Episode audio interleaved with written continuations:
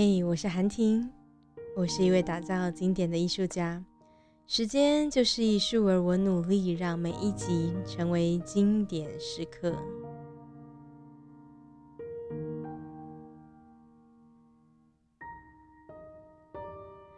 不知道你昨天过得如何呢？我录 Podcast 也来到了第三集。让，这本。这本书与人同饮，我觉得写的很好，所以我用前两节主题是跟与人同饮有关的。我蛮希望我可以接下来几集都好好再多多谈谈这本书。我觉得这本书呢，对我来说有一点影响和改变，然后有一些是在印证着我过去的行为模式。某一方面，更多的是透过这本书，我自我觉察，然后找到了哦，原来。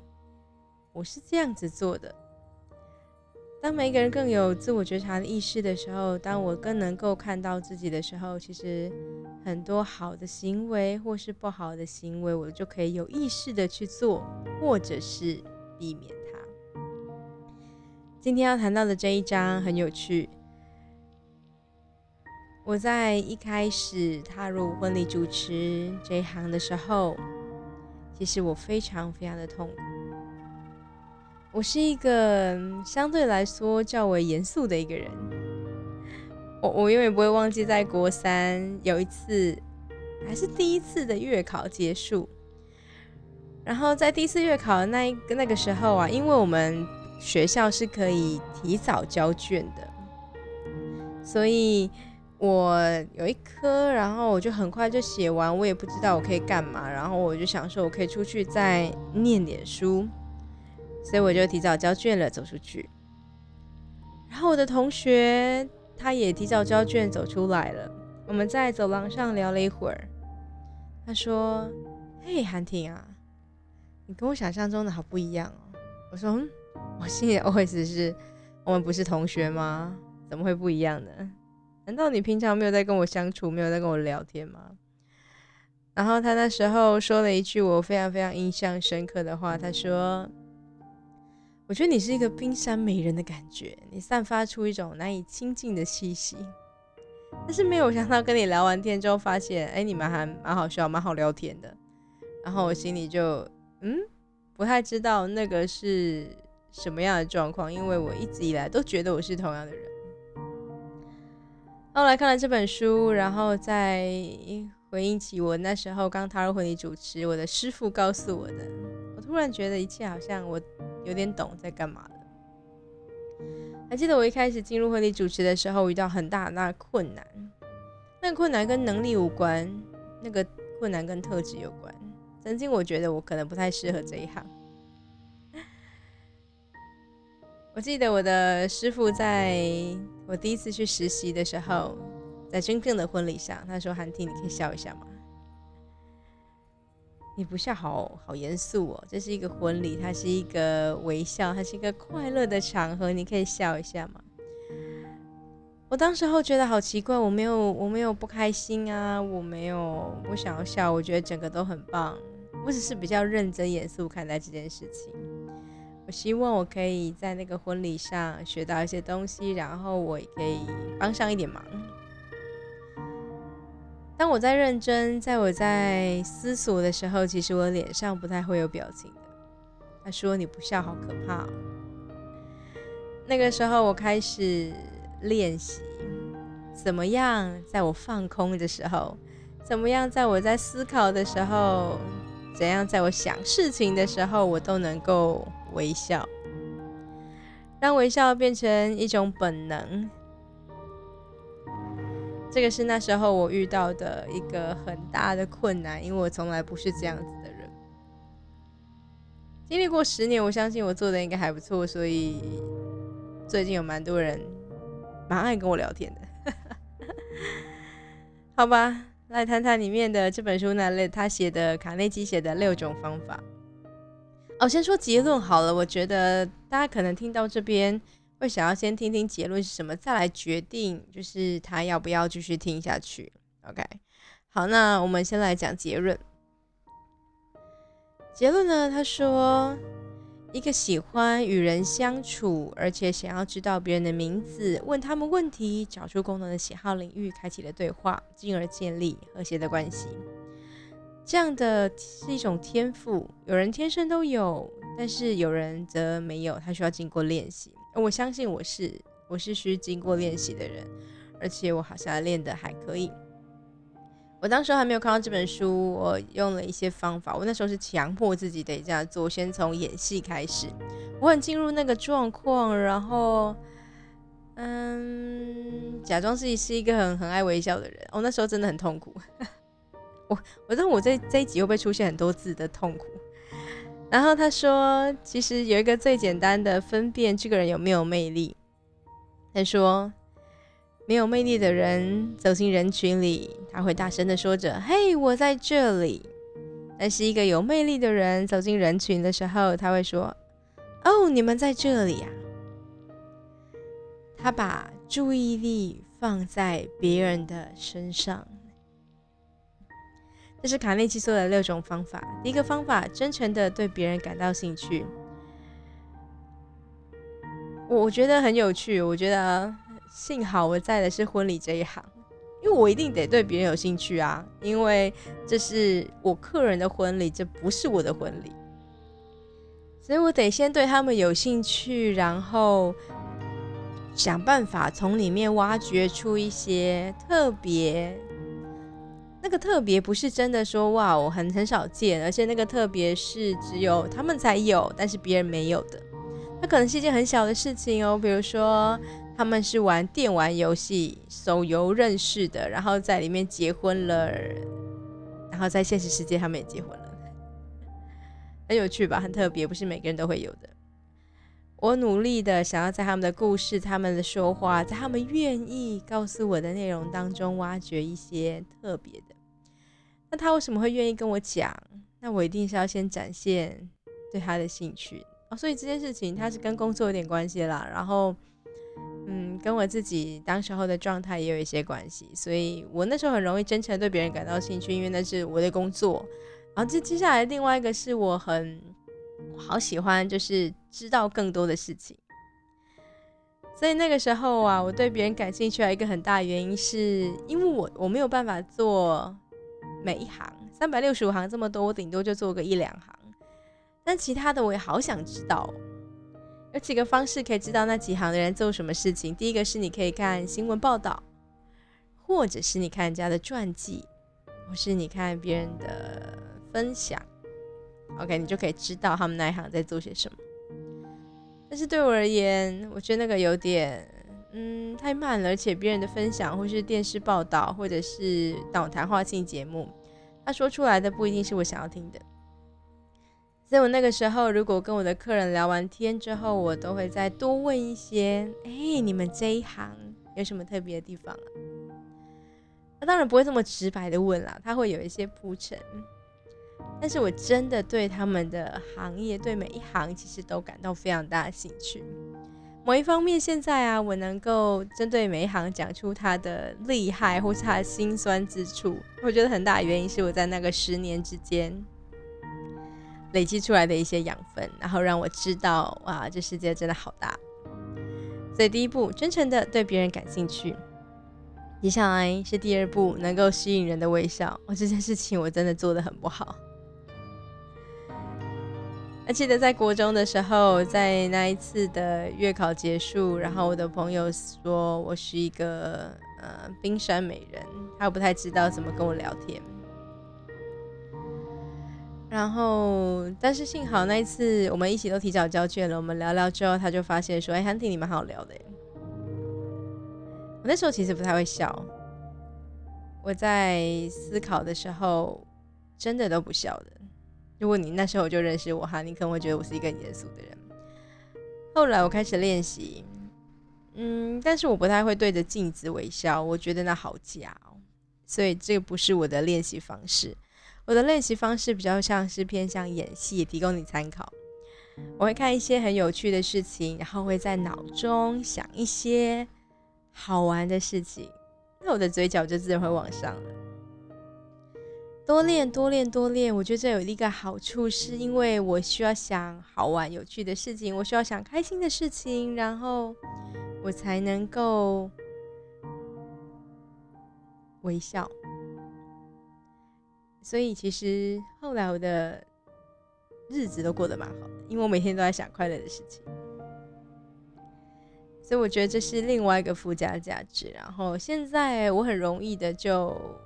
散发出微笑，在有别人的时候，自己还不一定啦。当然，现在在录 podcast 的时候，如果你在现场看到我，一定觉得哇，你你怎么一直在笑？面对别人的时候，我现在蛮容易做到这件事情，但是我还是会保留一点空间跟时间，因为觉得嘴角一直笑也是会累的。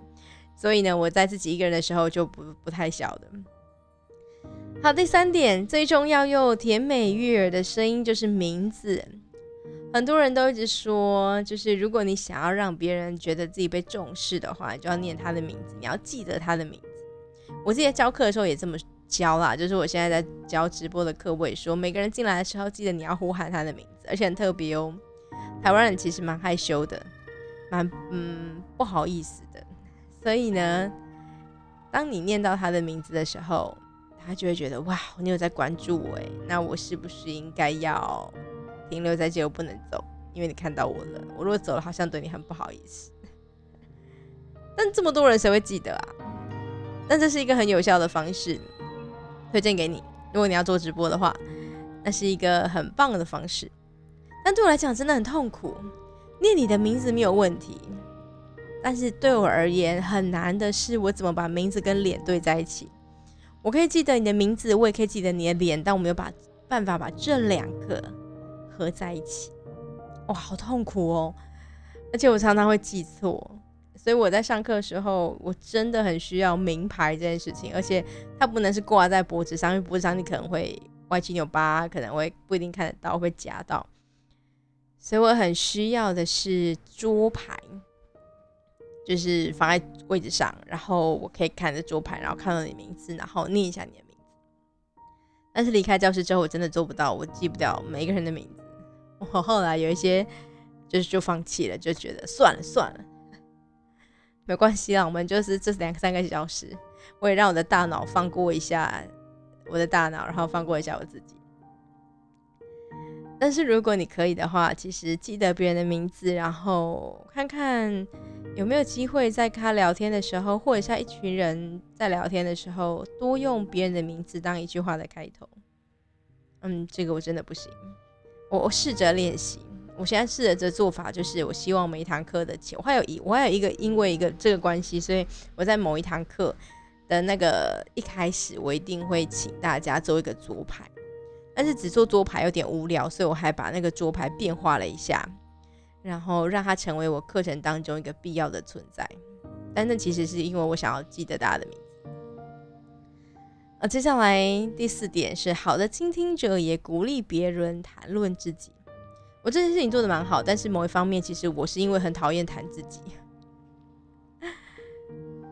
为什么很讨厌谈自己？因为我不太喜欢重复的事情，这是我的缺点。我很喜欢开创，然后我很喜欢找一个新的东西，然后换成一个 SOP，或是把它做出一些成果。但我很讨厌重复。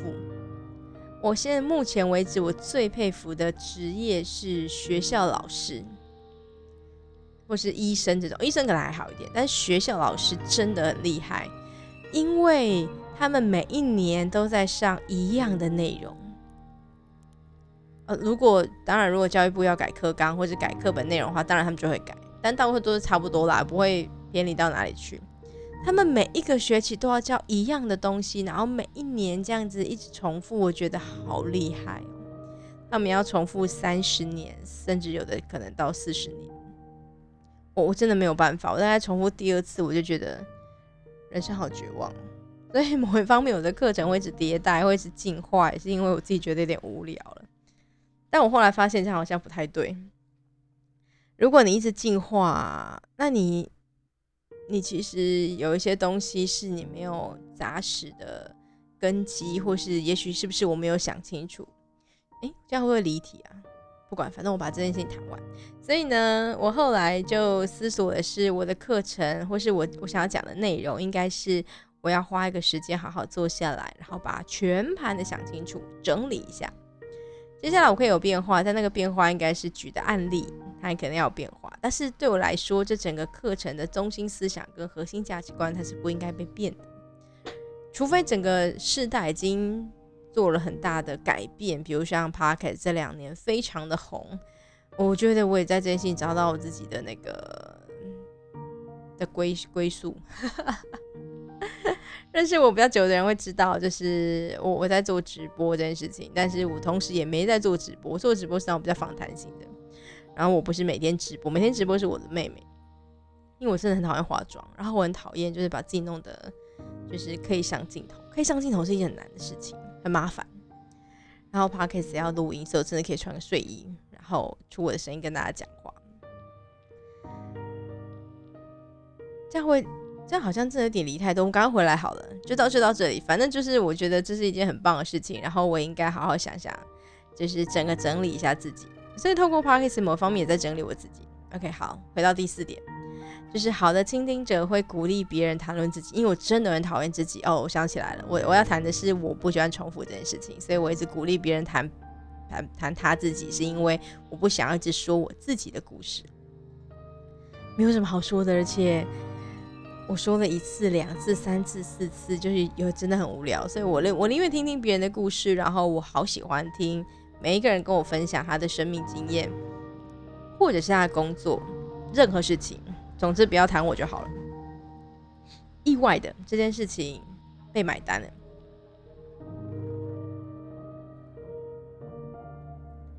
然后呢，有很多的人。就会发现，哎呦，跟韩婷聊天其实好像蛮好的。哎，为什么很好？因为他们可以多多聊自己。然后我在去年有一个计划是 Find Your Why，那是另外一本书，有机会我们可以谈谈那本书。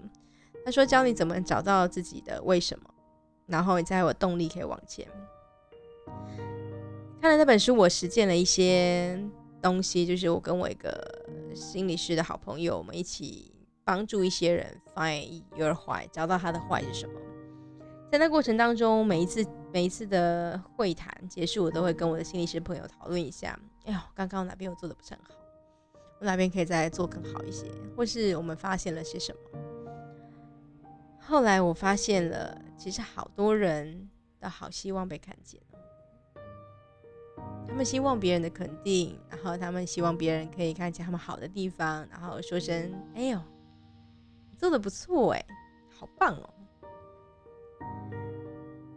所以某一方面，在别人谈论自己的时候，给他一些鼓励，然后他需要一个空间，每个人都需要一些空间，然后给来说说自己发生了一些什么事情。那当然就引到第五点啦，以别人的兴趣作为谈话的焦点。其实一开始的时候，你很难去问问，或是很难开口开始一个很美好的聊天。不妨就从试试从别人的兴趣开始吧。而且我通常都会从他最近喜欢做的一件事情开始。最近嘛，他比较我有印象，然后细节比较多。除非，除非，除非他的兴趣虽然最近没有做，但是他非常喜欢，所以你就可以从那件事情开始，从别人喜欢的东西，他也比较好。好开口，因为他很喜欢这件事情，他好多东西可以分享。比如说，我我印象很深刻，就是我有个朋友，他非常喜欢滑雪，他会定期的出国，然后去滑雪。在他的文章当中，虽然他没他没有很刻意的要分享滑雪这件事情，他只是想要分享他的滑雪日记，就是他今天做了些哪些事情。但是我都可以从他的日记当中体会到或看到一些诶滑雪的技巧或者方法，因为他真的很喜欢这件事情。你会不会有一些像这样的朋友啊？他很喜欢，然后他说起他的兴趣的时候，可以谈一两个小时，甚至三四个小时都不会停下来。所以我觉得这是一个很好的开始的方式，找到一个他的兴趣，然后你可以跟他取经。而且某一方面虽然。我不太会滑雪，因为我怕高，我也不会去挑战这件事情。但是通过他的文章，我觉得我好像也会了，或是我可以跟朋友分享滑雪这件事情。接下来第六点，第六点真的比较难，但我们可以试试。第六点他写的比较有点，嗯，字都看起来很简单，但是我觉得蛮难懂的。你可以看下面的资讯栏，或者是听听我怎么说。第六点，让他人自觉重要，然后发自内心的做。让他人自觉重要，我觉得这对我来讲比较简单一些，能够理解啊。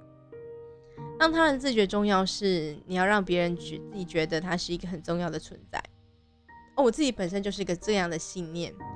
我觉得存在本身就有意义，每一个存在都是必须的。今天你来到这个世界上，然后你在这个团体里面，或是不一定在哪个团体，但是你在现在站在这个位置，就像不论你现在听我的 podcast 时候，podcast 的时候，你现在正在搭车通勤，或者是在家里，然后什么事也不做，但是我永远相信每一个生命的存在都是有意义的。当下或许你不这么觉得，但是一定会有那种很在乎、很重视你的朋友，或者是你曾经有说过一句话，然后影响他很深的。每一个人跟别人之间都会有连接，只是多跟少的问题。我们不一定每可以成为一个很伟大的人物，然后影响千千万万的人，但是我们都可以成为你朋友当中一个很重要的小人物。然后只要愿意。其实也可以是别人当中很重要的的那个存在，所以我觉得这件事情对我来讲蛮容易的，就是让别人自觉重要，因为每个人都很重要。那你怎么样让别人觉得他很重要？书中谈到一个方式，就是你可以学会尊重别人，尊重他现在想要做什么事情，或是尊重他的差异化。哟。我们好像第一节还第二节提到这件事情哦，欣赏别人的差异啊，尊重呢别人的不同，所以让他人自觉重要这一点，我觉得蛮有趣的。接下来是请你要发自内心的做。我们又回到了那个真实的那堂课，你在做这些的时候，是因为哎，我想从你身上得到利益，还是我单纯的就只是想要这么做？别人真的都感觉得到，不要想说我可以包装，然后别人一定不会发现吧？不可能的。每个人心中，也许他没有办法直接的说出来说：“哎，我觉得你有点目的哦。”但是呢，他心中可能会有这样子的感觉。所以别忘了，每件事情，请你发自内心。如果你真的觉得现在你做不到，那那就先不要做啊，不用勉强自己。嗯，有机会如果再往前翻一点，《与人同行》这本书的一开始，其实是先谈谈如何跟自己相处，然后觉察自己，先接纳自己，然后你才有机会跟别人一起共处，然后过得不错。OK，那我们这章就分享到这里喽。希望今天的内容对你来说有点收获。那如果你有任何的回馈，也邀请你可以在底下留言，或是给我评分。那我们就下次再见喽。